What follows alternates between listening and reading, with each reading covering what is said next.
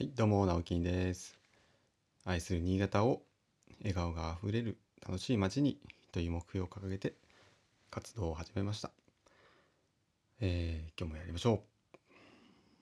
今日はですね、えー朝収録できたんですけれども、えー珍しくちょっと5時半ぐらいに一人で起きまして、これはチャンスだぞと思ってですね、え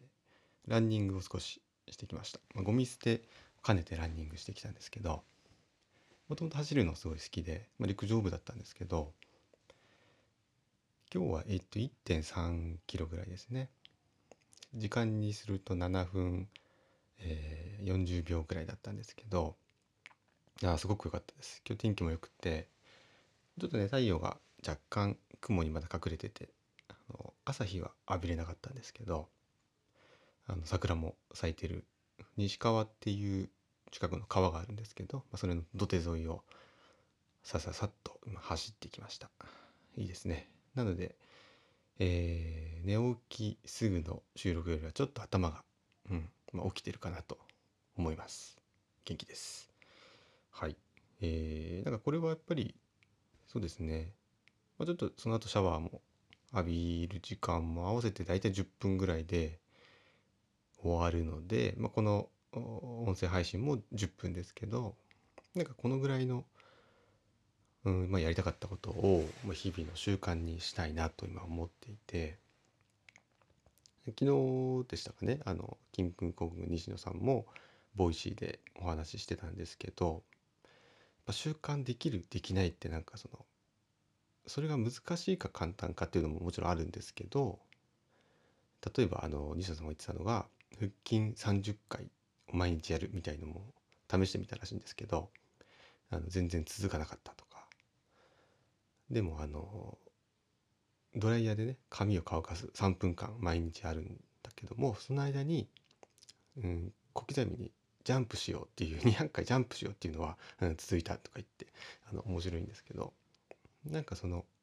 どれだけその日常に溶け込めるようにシステム化できるかっていうところが、まあ、習慣化のポイントだっていう話をしていたんですけど本当にその通りだなと思います。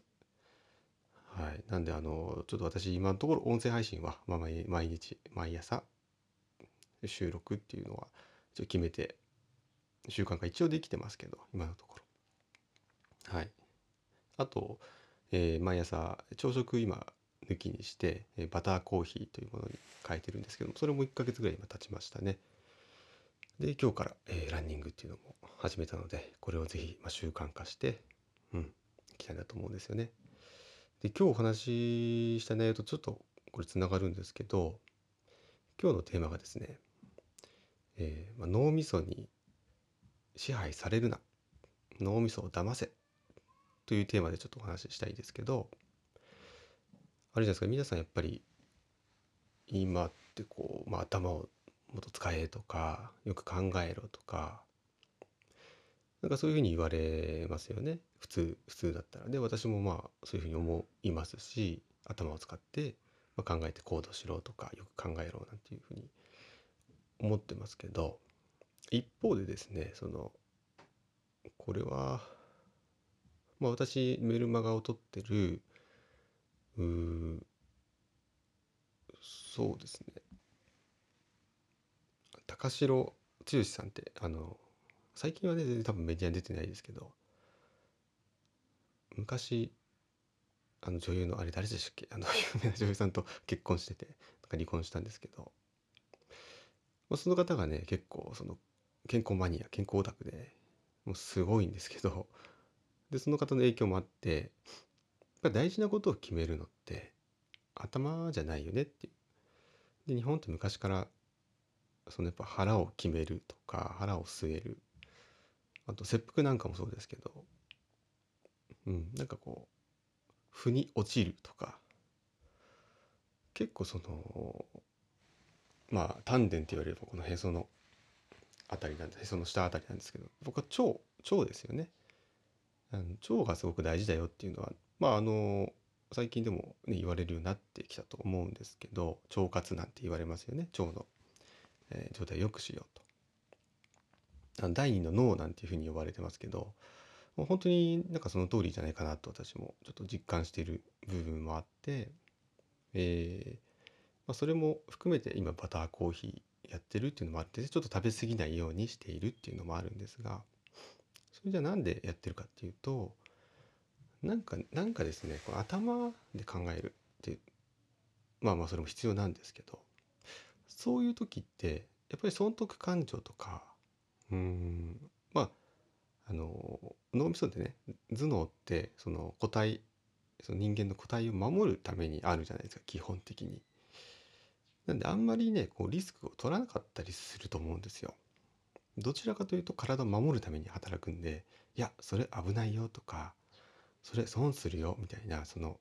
基本的にネガティブにいっちゃうような気がするんです。まあ、これはその時によるかもしれないんですけどやっぱりその勢いで決める決断する時とかってそういう理屈じゃないじゃないですか。どっちかというと直感とか呼ばれるものだったりひらめきとか呼ばれるものだったりするんですけどやっぱその直感とかっていうのはその時のまあこの脳みそのね働きでっていうことももしかしたらあるかもしれないんですけどそれってやっぱり今までの経験の蓄積とその時の判断で、まあ、ピンとくるっていうのがあると思うんですね。でこの直感力とかって呼ばれたりすると思うんですがこれをねやっぱりこう精度を上げたいというか、うん、これはやっぱさっき言ったように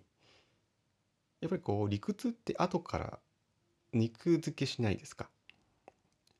最初自分がこれだこのここで行くぞって決めた後になんでこれ決めたんだろうみたいなその後から考えることって多くないですか？そのあこれをやろうと思ったのは、えーこういうこれこれでこういう理由だからだとかうん。なんかねそのそれを正当化しようとして自分を、まあ、言ったらもう守ろうとしてこう言ったらみんな分かってくれるとかこう言ったら伝わるとかまあそれももちろん大事なんですけどなんかその瞬発的な直感力っていうのは、頭だけじゃないと思うんですよね。なんか身体的なそれこそまあ腸だったりとかうんっていうふうになんとなく今あ感じてはいるので、うん、あんまりその、まあ、腸を休めるという意味でも朝ごはんちょっと抜いてみてバターコーヒーというものを作って、まあ、それを一杯飲むだけにしてるんですね。で非常に調子もいいです。あの体重も安定しましたし。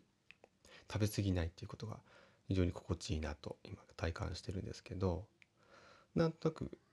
その頭もこう頭もって言ってるかまあ冴えてる感じは若干するんですね。うん、